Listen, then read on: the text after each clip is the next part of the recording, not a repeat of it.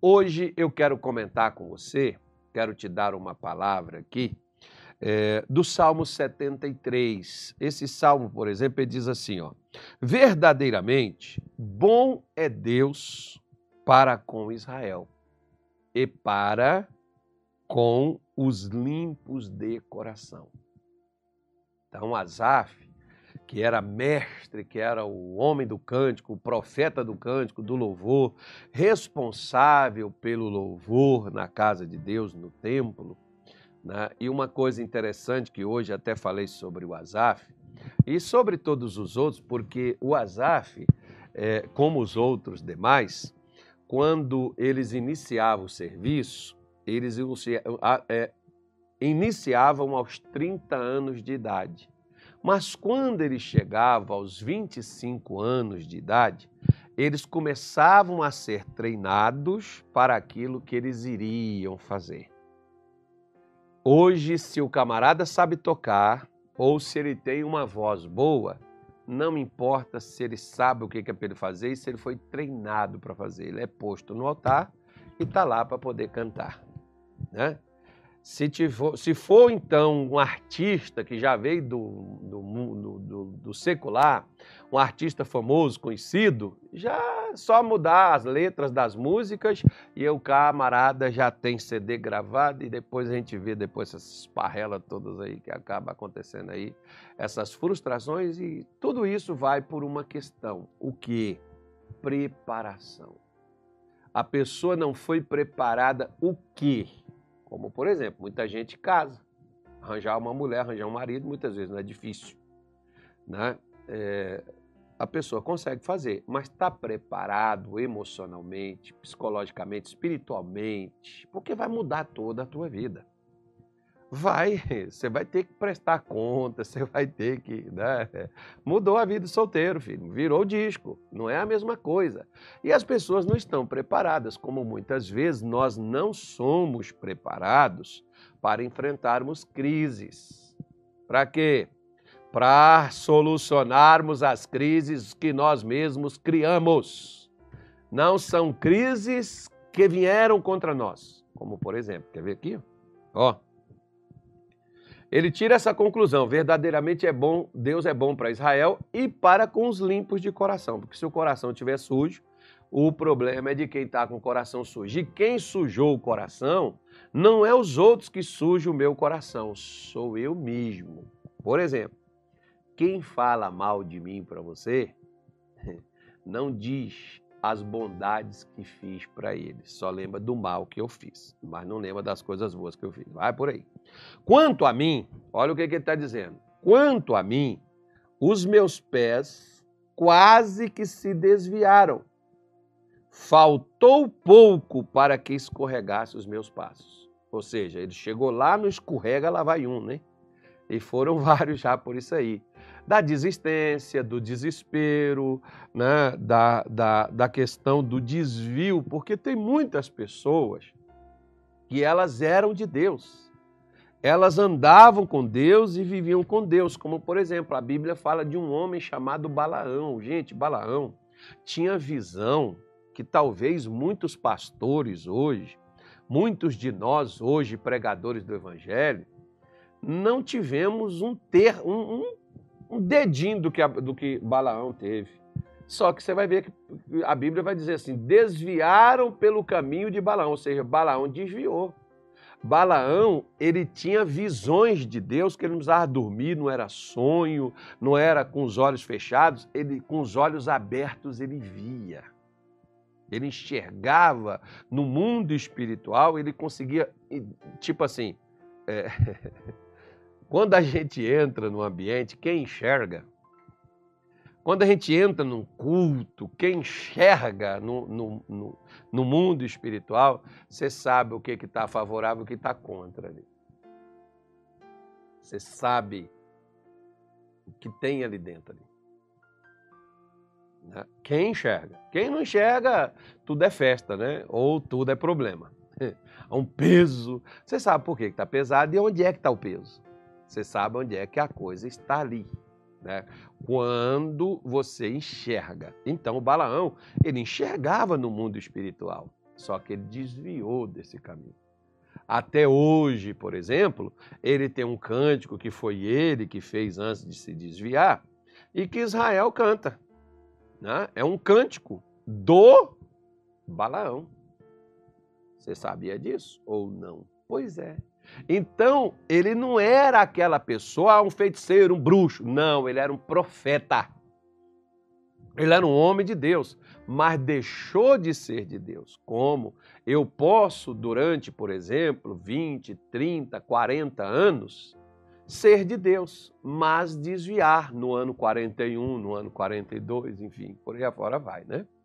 Então, é, Balaão como o Asaf está aqui dizendo, quase que eu desviei, quase que eu escorreguei meus passos. Por quê? O que que levou? Ah, o demônio se levantou, um feitiço, uma magia, um encanto? Não. Ele diz assim, ó, que que estava fazendo o Asaf desviar e escorregar? Pois eu tinha inveja dos soberbos, ao ver a prosperidade dos ímpios. Deixa eu falar uma coisa para você, que eu compartilhei isso com as pessoas hoje no culto da manhã. Deixa eu falar uma coisa com você. Em 1992, eu comecei a frequentar a Igreja da Graça, que foi a única que eu frequentei, foi onde eu converti, embora algumas pessoas, às vezes, elas dizem assim para mim, ah, pastor, é, é, o senhor não parece ser da Igreja da Graça. Pois é, eu não fui desmamado com garapa, não. Aí, brincadeira, né? O senhor tem um jeito assim diferente. Ok, eu sempre fui, comecei, iniciei, estou até hoje. Por quê? Porque eu falo assim, eu sou eu, jacaré é um bicho d'água. Eu vou imitar a fé. Eu não vou imitar a maneira e o jeito. Deus deu um jeito para cada um. A fé é igual para todos, mas a maneira e o jeito, cada um tem que ter o seu, né? Então, eu sou essa pessoa dessa forma, dessa maneira e deixo também que, a, que a, se a pessoa está na fé, não tem problema se ela é diferente, se ela faz diferente. Né? Tem pessoas, por exemplo, que lá no Pará, o pessoal, a maioria, come com colher. Ah, você vai dizer assim, é estranho, esquisito. Pois é, mas come com colher, ainda mexe farinha ainda. Né? E já em outros lugares é com garfo. E já em outros lugares é o garfo e a faca. É aquela coisa mais fina. Né? Para mim, o importante é comer. Se é com a colher, se é com o garfo. Quem está com a colher está feliz? Está. Está alegre? Estou. Então coma, seja feliz. Está comendo com, a, com garfo? Estou comendo com garfo. Não, e tem lugar que a pessoa come com a mão aqui, ó. Mete a mão aqui, mexe, faz o bolinho e põe na boca. Né? Tá fazendo? Estou. Está feliz? Maravilha. Não é porque eu não sou igual a pessoa que eu sou melhor do que ela, sou, somos apenas diferentes, mas está na mesma fé né, tá na mesma, na mesma, no mesmo comportamento, ok. Somente é diferente a forma, o comporta a maneira de fazer as coisas. Né? A fé é a mesma. Então, a Bíblia nos mostra né, que ele passou a ter inveja de quem? Dos soberbos e dos ímpios. Então, eu, por exemplo, eu passava para ir para a igreja, só que eu estava numa dificuldade tão grande, um perrinho, sabe? Aquela situação. Puxa vida, eu passava assim na porta de uma casa, às vezes lá em casa não tinha o que comer praticamente. Eu passava na porta de uma casa, via aquele cheiro daquela carne sendo preparada, aquela comida cheirosa, as pessoas sorrindo, né? conversando dentro daquela casa na porta daquela casa um altarzinho a Baal, ao Baal, um altarzinho a Baal, um altarzinho aos, às coisas, aos cultos que aquela crença que aquela pessoa tinha, um carrão na porta, um casarão lindo, maravilhoso, e eu dizia assim: é Deus, camarada aí, ó, serve esses negócios aí e olha o cheiro da comida dele e olha o carro dele, a casa dele. Eu moro numa casa alugada, nem garagem tem, né, num beco. Né? Se você entrar lá na minha casa, você tem que ir a pé, uma bicicleta você podia ir empurrando, né? mas moro num beco, sem saída, né? igual estava a minha vida. Moro numa condição como essa, pago aluguel e esse camarada tem um carrão desse, tem uma casona dessa, tem uma vida boa dessa e eu estou aqui na desgraça. Por que, que eu estava? Ah, eu estava porque eu estava numa dificuldade muito difícil. Não, dificuldade muito difícil? A dificuldade muito difícil da filosofia da nossa Dilmês é porque o problema está aí.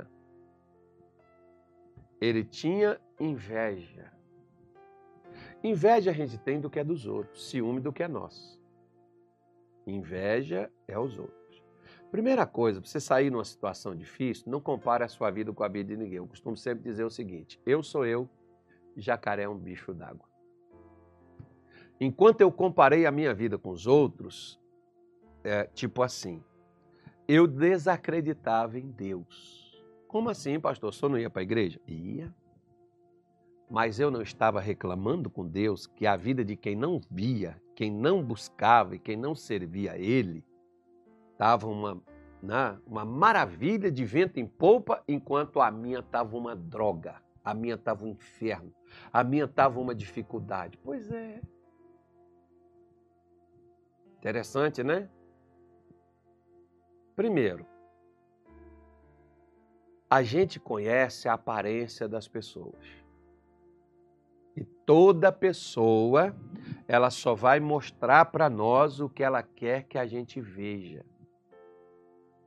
Esses dias, por exemplo, eu estava ouvindo um, um coach e ele disse o seguinte: não lembre as pessoas o que você quer que elas esqueçam.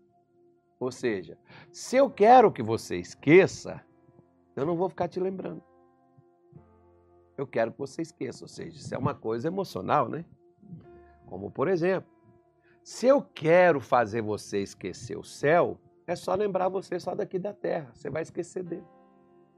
Se eu quero te fazer esquecer de ser uma pessoa pura, de ser uma pessoa santa, uma pessoa correta, é só eu não falar nesse assunto, não tocar nisso. Se eu não quero te conduzir na santidade, é só eu te falar só de pecado. Eu tenho que estar lembrando você só do que eu quero. Eu não quero que você veja outras coisas. Quero que você veja isto aqui somente por que, que nos países totalitários, nos lugares aonde o comandante quer, o povo só pode ver o que eles querem que o povo veja, o povo só pode acessar o que eles querem que o povo acesse, o povo só pode crer no que eles querem que o povo creia. Por que será? Porque se você deixava eles verem outras coisas, o faraó disse para os seus contemporâneos na sua época, nos tempos de Moisés, Dá trabalho para eles, ocupação para eles, para que eles não dêem ouvidos a palavras mentirosas. Se as palavras eram mentirosas, mentira não muda a vida de ninguém. Por que, que as pessoas se incomodam quando você lê Bíblia ou quando você está escutando uma live como esta? Por que, que elas se incomodam? Se isso aqui não presta, se isso aqui não leva a canto nenhum, se isso aqui não muda a tua vida, qual é a preocupação com isso? Hã? Qual a preocupação com uma coisa que não fede nem cheira, perdoa a expressão da palavra? Qual a preocupação?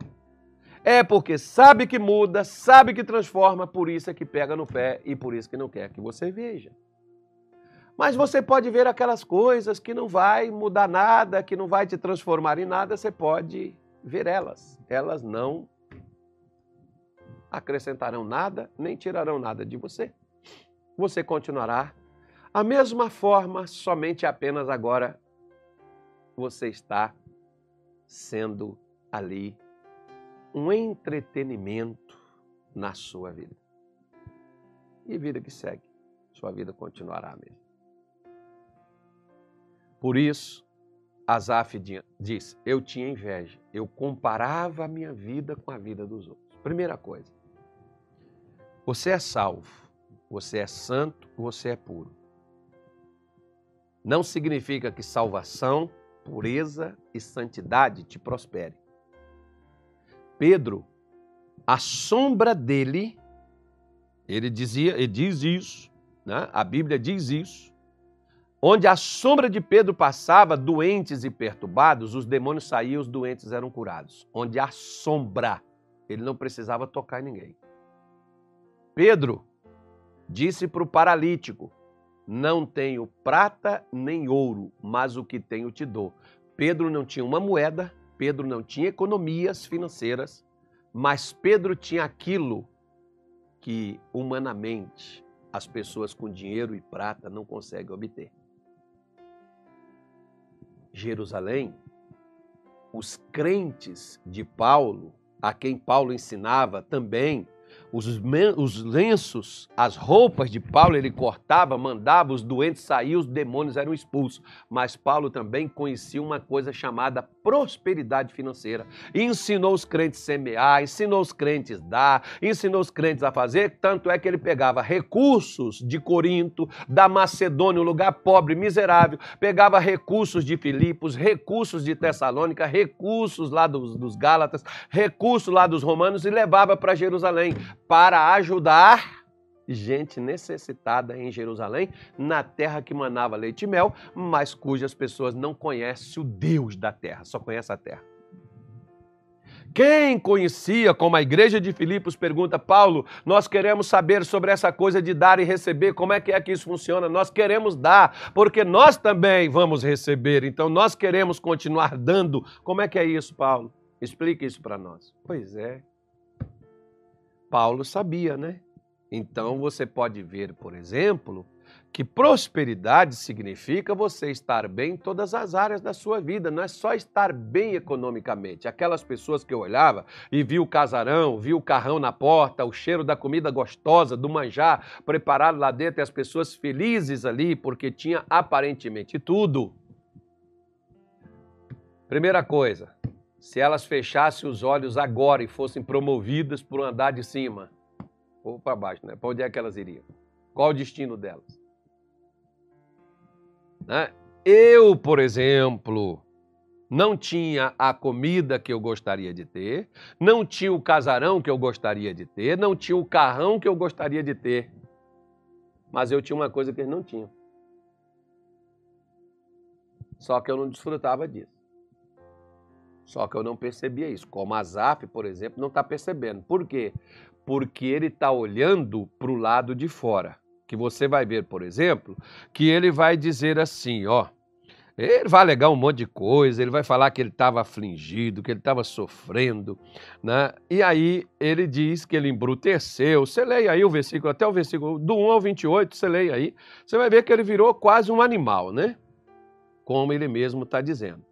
Aí ele diz assim, ó, é, olha, olha o que, que ele falou. O versículo 21, ele diz assim: Assim o meu coração se azedou, sinto picadas nos meus rins. A palavra rim, muitas vezes, ela é colocada como se fosse o coração, porque não está falando do órgão humano, tá? É, é como se fosse o coração dele. Aquela tristeza, aquela frustração, aquela decepção. Poxa, essa pessoa não sabe nem o sinal da cruz, não, nem o Pai Nosso essa pessoa sabe, e ela tem tudo. E eu que oro, levanto de madrugada, jejuo, faço batalho. Minha vida é um tormento. Pois é, as picadas que ele sentia, né? Aí, aí ele diz assim, olha, é, ele diz assim, quer ver? Ó, o versículo de número 17, ele diz assim, até que entrei no santuário de Deus. Então entendi o fim deles. Então você veja que diz: quando eu entrei no santuário de Deus é que eu fui entender. Não foi o momento, o final. Aí deixa eu fazer uma, uma pergunta para a senhora e para o senhor. O que você hoje está fazendo vai te levar aonde? Qual o fim que isso vai dar? Porque Azaf poderia ter, não só na questão do fim, mas por que, que ele não tinha o meio se Deus diz eu sou o princípio e o fim? Se ele é o princípio e o fim, existe um meio entre o princípio e o fim. Se do princípio foi ele que começou e no fim é ele que arremata, existe a condução do princípio ao fim. Você concorda comigo? Por que, que Asaf não tinha o um meio? Porque ele olhava para a vida dos outros e não para si próprio. Pare de olhar para os outros. E se você quiser olhar para alguém, acho que Deus é o meio maior de comparação que você deve fazer. Olhe para Deus. Pare de ficar pautando a sua vida com a vida dos outros. Você só sai das dificuldades quando você para de olhar para os outros e concentra em você. O problema da sua vida não é os outros que te causam, somos nós mesmos. Como o meu problema era eu mesmo. Ficava olhando para o outro, ficava chateado, ficava aborrecido, ficava magoado até com Deus e jogando em Deus, como Deus poderia falar para mim, Carlos? Você quer os guias deles? Os deuses deles? Vai. Por que, que você está comigo? Você não é obrigado a estar. Você não é obrigado a, a depender, a confiar em mim. Já que você não confia em mim, pega os deuses deles. Vai lá.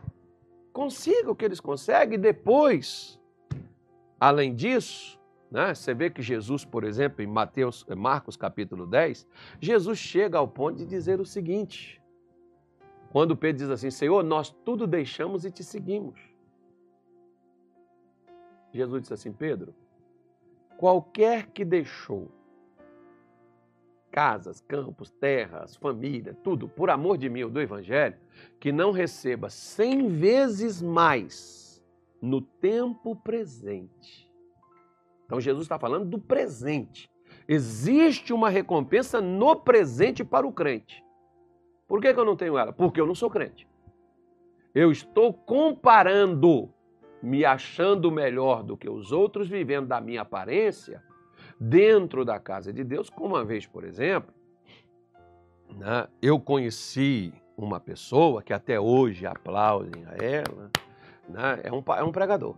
Aplaude esse camarada e aquela coisa toda.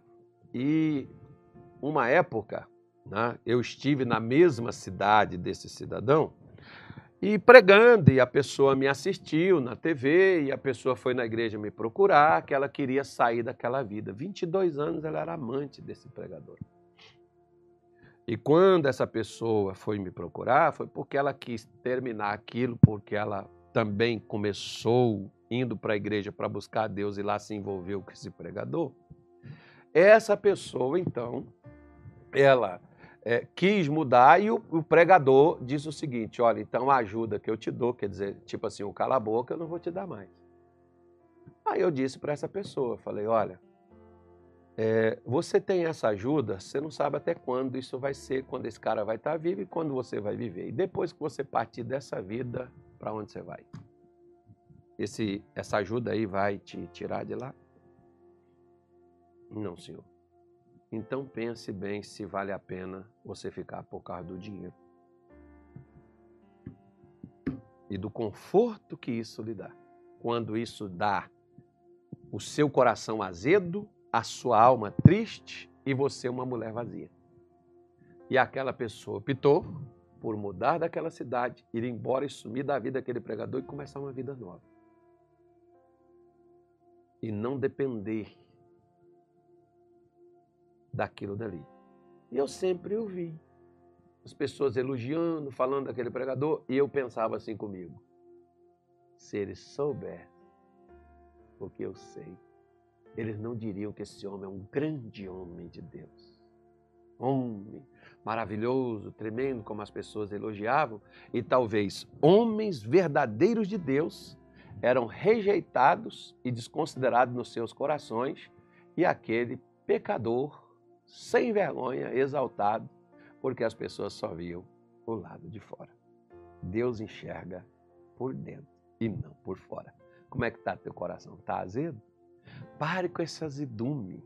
Pare com essa coisa de ficar aí reclamando, de ficar aí choramingando, de ficar aí alegando o que você está fazendo para Deus. Se Deus não compensa, vai com Baal. Já que Baal é que é a solução, vá com Baal. Agora, se é com Deus, pare de reclamar, olhe para você, acredite em Deus, acredite em você, porque você certamente vai vencer.